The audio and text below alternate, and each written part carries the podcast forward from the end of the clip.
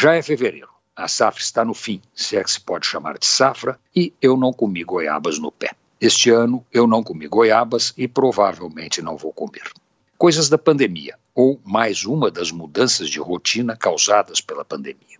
Todos os anos, há muitos anos, em janeiro, durante minhas caminhadas pela USP, eu colho e como goiabas nos pés plantados ao longo da cidade universitária. A USP tem goiabeiras brancas e vermelhas espalhadas pela sua imensa área. Depois de tanto tempo comendo goiaba, em janeiro, algumas eu sei a cor da fruta. Por exemplo, a perto do ponto de ônibus da Raia de Remo é branca. A da pracinha da avenida de trás é vermelha. Outras eu não sei, não lembro e só descubro quando morto a fruta. Comer goiaba na USP era um ritual querido e aguardado. Desde dezembro, eu caminho examinando as árvores, vendo o progresso dos frutos nas goiabeiras. Este ano não teve uma coisa nem outra.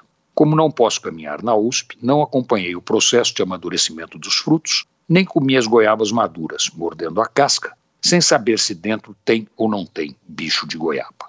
Também não consegui saber se a praga que ataca as goiabeiras e deixa negros seus frutos se expandiu ou não.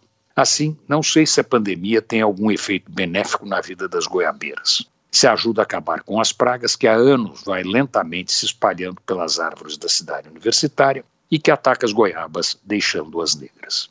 Comer goiaba no pé em janeiro é muito bom.